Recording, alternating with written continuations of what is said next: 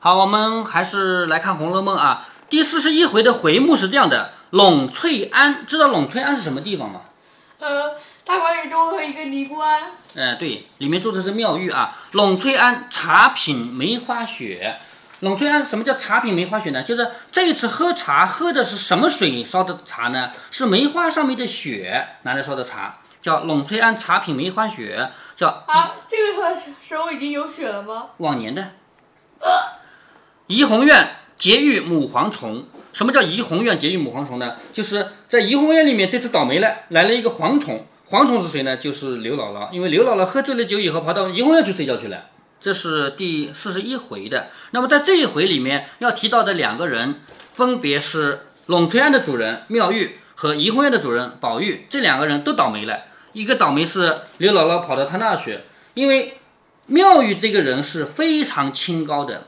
正常情况下，妙玉根本就不可能看一眼刘姥姥的。但是这回刘姥姥是贾母带着去的，没办法，所以呢，他对刘姥姥的到来他很不喜欢，但是他也没办法，只能看着。所以对他来说，他是遭劫难了嘛，相当于一个他很不喜欢的人来了。那么对于宝玉来说呢，他的怡红院就连他自己家的人也要分等级的，像袭人这样的人是可以到最里边的，那些小丫鬟是不能到里边来，那些婆子连他的大门院门都进不了，是不是啊？那这一回来了个刘姥姥，到她最里边床上去睡了一觉，是不是啊？所以对于贾宝玉来说，这也是一个考验。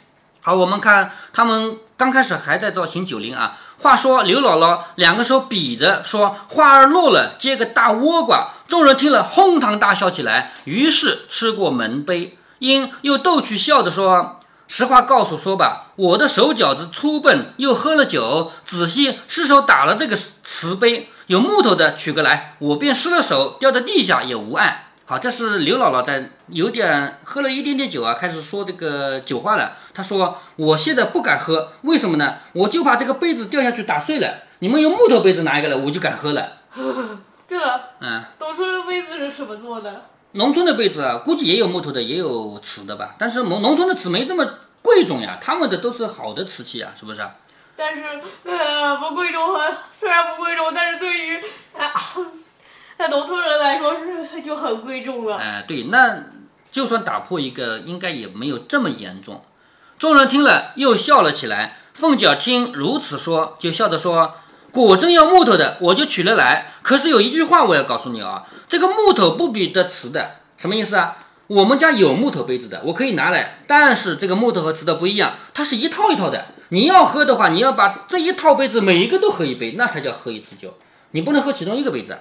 对了，哎，家父的木头杯子也是很好的吗？嗯，那当然了，也是好的杯子嘛。刘姥姥听了心里就鼓捣啊，就是刘姥姥她也不是笨人，她就在想，你是要让我多喝几杯，那我猜猜看你这个杯子得有多少个？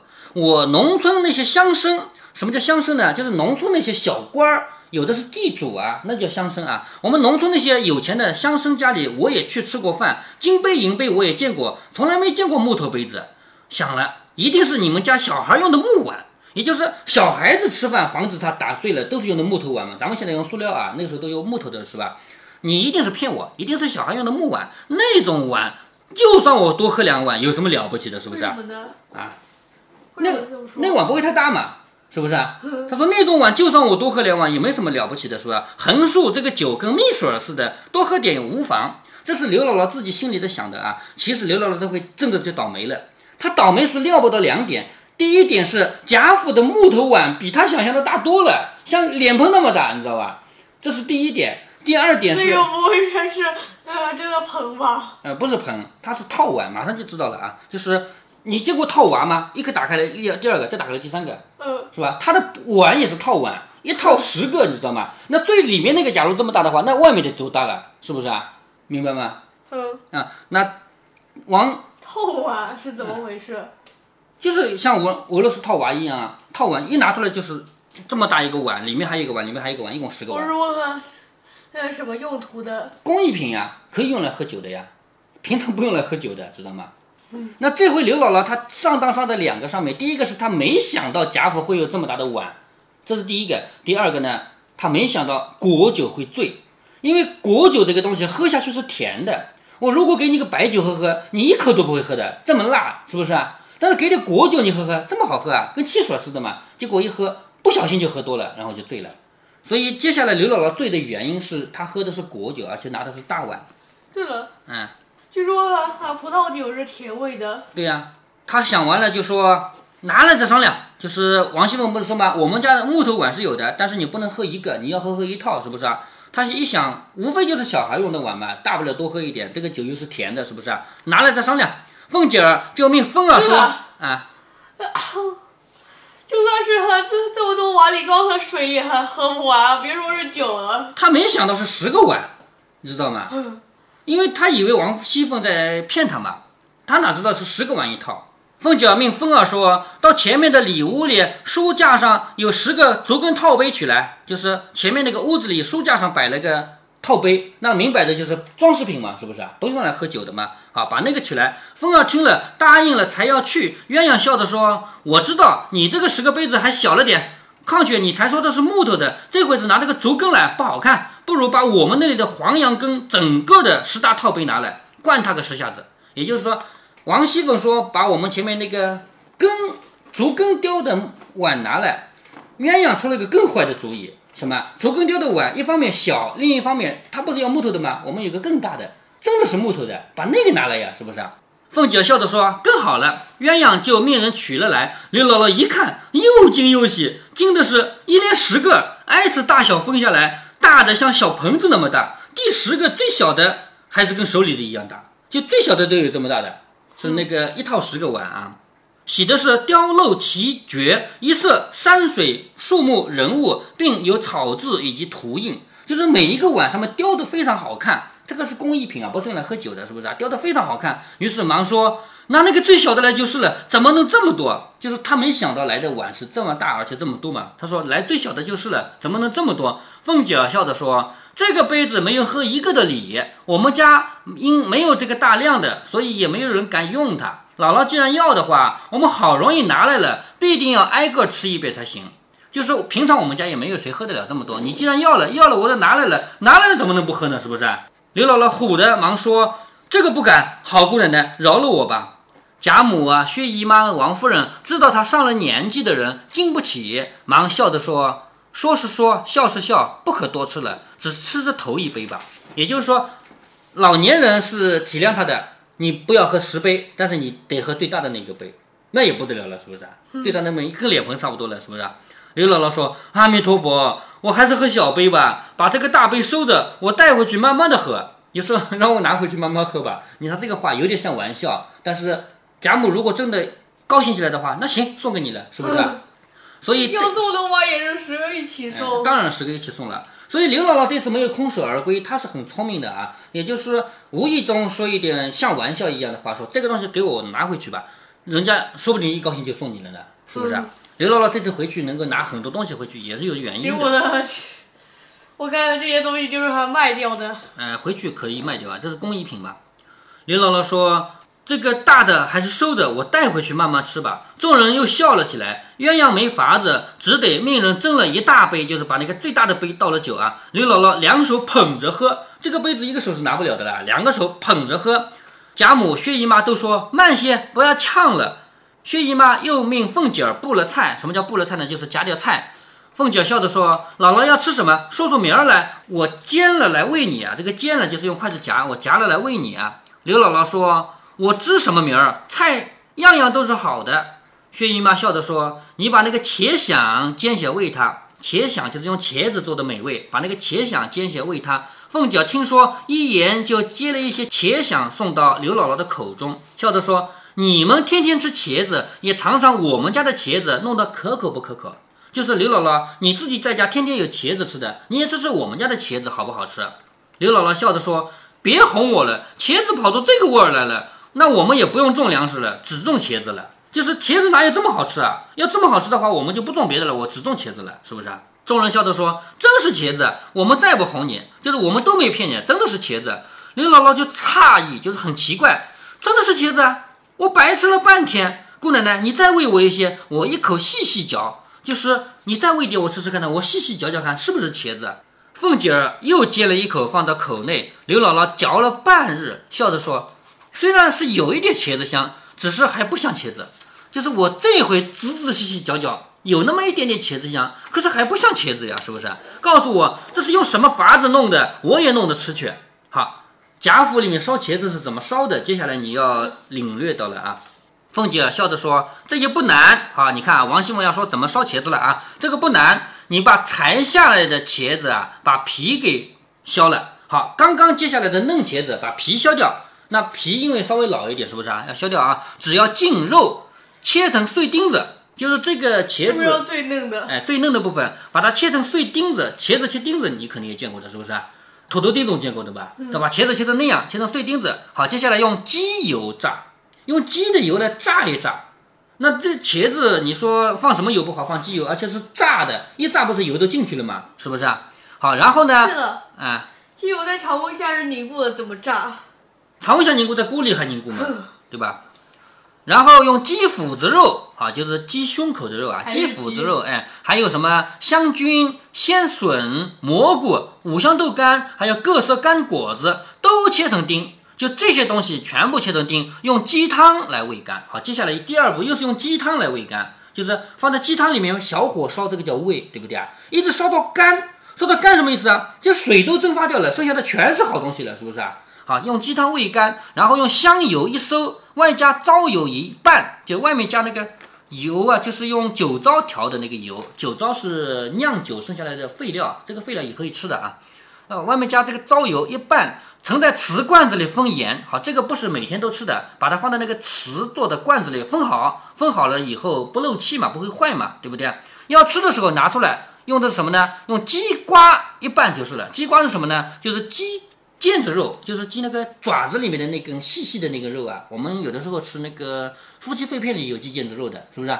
好，你说一开始要用鸡油来炸，炸完以后呢，跟鸡脯子肉还有这些香菌啊、鲜笋啊、蘑菇啊、五香豆干啊，跟它们一起，再用鸡汤来一直煨到干，用小火烧烧烧到干，然后外面加糟油拌了封起来，要吃的时候还要再用鸡瓜再来拌一拌。那这一个茄子得用多少鸡了？是不是？刘姥姥听了，摇头吐舌头说：“我的佛祖啊，到底十来只鸡来配它，怪到这个味儿。也就是说，这哪是茄子？一个茄子配十只鸡，是不是啊？你说这是茄子吗？怪不得这个是这种味道。那鸡是羊肉怎样的？扔掉啊！因为上等人家、贵族人家，他又不是要吃鸡的，他是要鸡汤、要鸡油，最后鸡的东西是扔掉的呀，是吧？比如说。燕窝啊，鲍鱼啊，这些东西把它给煮了以后，把里面的精华煮出来，那个汤喝掉了，东西就扔掉了嘛。哪像我们这样啊？那贵族人家，好像草药也是的，那，煮了以后把那汁喝掉，这草药扔了。对啊。啊，他说，怪不得这个味儿啊！一个鸡，呃，一个茄子要十来只鸡来配它，一面说笑，一面慢慢的吃完了酒，还只管细玩那个杯子。好，喝完了以后，那个杯子，哎呀，真好看，真好看，不是雕花的吗？是不是？只管在那细玩那个杯子。凤姐笑道：“还是不足兴，再吃一杯吧。就是你兴头还没过，再喝一杯。”刘姥姥忙说：“了不得，那就醉死了。我因为爱这个范儿，亏他怎么做了，就是我喜欢这个杯子的样子，他怎么做出来的？”鸳鸯笑着说：“酒吃完了，到底这个杯子是什么木头的呀？”刘姥姥说：“啊，怨不得姑娘不认识，你们这些金门绣户怎么认得木头？”好，鸳鸯是有意想要问一问刘姥姥：“你知道这个杯子是什么木头做的吗？”但是刘姥姥现在有点忘形了，喝了酒了吗？她以为鸳鸯不知道来问她的，是吧？她说：“你哪知道？我们庄稼人，我们天天在树林子里，我见过木头呀，是不是？那刘姥姥见到的木头，可能是那种高档木头吗？”不可能，不可能是吧？所以刘姥姥说：“你哪会认得啊？我们天天跟木头为伴的。”她说：“我们陈人家的和树林子做街坊，困了就枕着他睡，就是我们要睡觉就枕着木头睡的，乏了就靠着他坐。荒年间饿了还吃他，眼睛里天天见他，耳朵里天天听他，口里天天讲他。所以好歹真假我也认得，让我来认一认。好，这里有一句很重要的话，叫我们饿了是吃他的。你见过有吃木头的吗？绝对没见过。”你甚至都没听说过，是不是？我也没听说过吃木吃树皮的。哎，吃树皮，听老师讲过吗？是吧？因为以前的困难时期没有东西吃，的确吃过树皮的，是吗？在在一九五几年那时候，我也没出生啊，就是你爷爷奶奶赶上那个时代了，咱们都没有经历过。穷人家实在穷的没办法的时候，什么树皮呀？树皮算好的，吃泥土，你知道吗？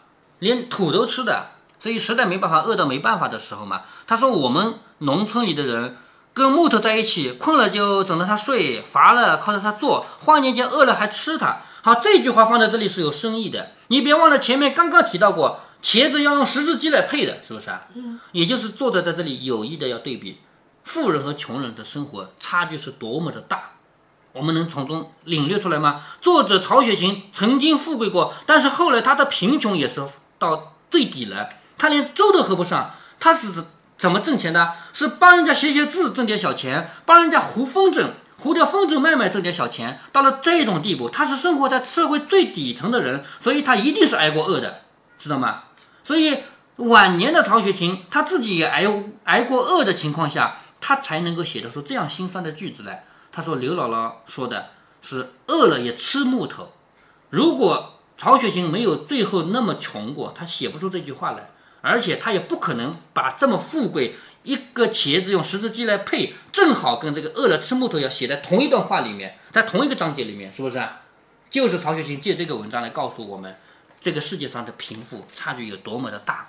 啊，他说让我来认一认，一面说一面细细端详了半日，端详就是仔细的看。”说你们这样的人家断没有那个贱东西，那容易得的木头你们也就不收着了。就是你们这样的人家不会有那个差的木头吧？那我爹爹这个杯子的重量啊，断乎不是杨木，一定是黄松的。好，众人听了哄堂大笑。为什么哄堂大笑呢？刘姥姥已经往上面猜了，就是不会是杨木，杨木太便宜了，你们家不会用的，一定是用红松的。但是刘姥姥往使劲往好里猜，猜猜猜最好的木头依然达不到贾府的标准，知道了吧？嗯所以他们就笑了。只见一个婆子走过来，请问贾母说：“姑娘们都到了藕香榭，请示下是演罢还是等会？”好，现在吃完了这个饭了，呃，行完了酒令了，就问那个戏是现在演呢，还是等会儿？贾母忙笑着说：“啊，可倒是忘了他们，就叫他们演吧。就是我们行行酒令，把那个唱戏的事儿给忘了。他不是叫人唱戏的吗？是不是？好，把他们给忘了，叫他们演吧。那个婆子答应去了。”不一时，只听得箫管悠扬，笙笛并发。箫管就是那个吹的箫，因为它是管状的嘛，所以叫箫管。笙这个东西就是这样子吹的，这样吹的笙，对吧？笙和笛一起吹，箫管悠扬，笙笛并发。在《红楼梦》的那个年代，没有咱们现在这么多戏啊。咱们现在说到戏，比如说京剧、越剧、黄梅戏，还咱们这儿还有戏剧，这些都是后来才有的。在《红楼梦》的年代，没有这么多戏，当时只有昆曲啊。昆曲被称为百戏之祖，就是后来的这么多戏啊，每个地方都有戏啊，都是从昆曲脱胎而来的，所以昆曲叫百戏之祖。他们当时演的一定是昆曲，因为那时候没有别的戏。正值风清气爽之时，那乐声穿林渡水而来，就是那个演奏的声音啊，穿过了树林，在水面上飘过来，自然使人神怡心旷。心旷神怡这个成语知道吗？知道。啊。宝玉先禁不住，拿起壶来斟了一杯，一口饮尽。好，现在有了很好听的戏了嘛？贾宝玉就想要一边喝酒一边听，所以他拿起斟了一杯，一口饮尽。复又斟上，才要饮，只见王夫人也要饮，命人换暖酒。宝玉忙将自己的杯捧了过来，送到王夫人的口边。好，贾宝玉刚喝了一杯，刚想喝第二杯，一看他妈妈要喝酒，他妈妈叫人给他上酒，那赶紧自己过去了。所以贾宝玉这个人他是。懂得体谅妈妈的是不是？自己把他的酒拿过去送到嘴边，王夫人就着他的手里吃了两口，一时暖酒来了，宝玉仍旧归坐。就是王夫人要的酒已经来了，那贾宝玉就可以回自己的位置了。刚才王夫人要酒，酒还没送到的这一个空档时间，贾宝玉亲自过来喂他妈妈喝了点酒。王夫人提了暖壶下席来，众人皆出了席，薛姨妈也立起来。你看这里的规矩啊，王夫人拿了暖壶下来。他一旦坐起来的话，在场的人除了贾母以外，比他都不比他尊贵啊，是不是啊？所以他一旦站起来，那些不如他身份的人也要站起来，明白吧？好，他拿下来，众人也都出了席，都站起来。薛姨妈也立起来。薛姨妈为什么要立起来呢？因为她们是姐妹。虽然说作为客人可以高一辈，但是她自己不能这么想，是吧？她也站起来。贾母忙命李凤两个人接过壶来说：“让你姨妈坐了，大家才变。”就是。不要这么客气的来倒酒吧，就让他们坐吧。王夫人见如此说，方将壶递与凤姐，自己归坐。好，什么意思啊？给贾母敬酒，本来要王夫人亲自去的，但是贾母说了，你们孙媳妇来吧，让王夫人坐坐吧。”那说了这个话以后，王夫人才敢真的坐下来。贾母笑着说：“大家吃了两杯，今日着实有趣。”说着，请杯让薛姨妈，就是拿着杯子这样请薛姨妈一起喝，这个叫让薛姨妈啊。拿着杯子让薛姨妈，又向湘云、宝钗说：“你们姐妹两个也吃一杯。你妹妹虽然不大会吃，也别饶她。”这个妹妹指的是林黛玉啊。林黛玉虽然不大会吃，也别饶她。说的自己已经干了，湘云、宝钗、黛玉也都干了。当下刘姥姥听见这般音乐，且又有了酒，越发喜得手舞足蹈起来。刘姥姥不是喝多了吗？是不是？现在又有音乐，于是就手舞足蹈起来。宝玉因下席过来，向黛玉说道：“你瞧瞧刘姥姥的样子。”黛玉笑着说：“当日圣乐一奏，百兽率舞。”这个什么意思呢？就是在古代的神话故事里面啊，是尧舜那个年代。尧舜那个，我以前跟你讲到过，尧舜都不一定存在的，是不是啊？都传说嘛。传说那个时候是很好的，就是人与人之间也没有尔虞我诈，大家过的日子都很好。你说怎么可能啊？那时候饭都吃不饱，是吧？说尧舜那个时候，只要乐一奏起来，所有的动物都一起跳舞了。他说，如今才一牛耳，就是现在没有那么多动物，才一头牛。这个牛指的是刘姥姥，是不是？是牛。哎，说她是牛嘛。众姐妹都笑了。他们喝酒呢，在这里就暂告一个段落。接下来呢，他们继续游玩呢，就要进入陇翠庵，就要到庙宇那个地方去了。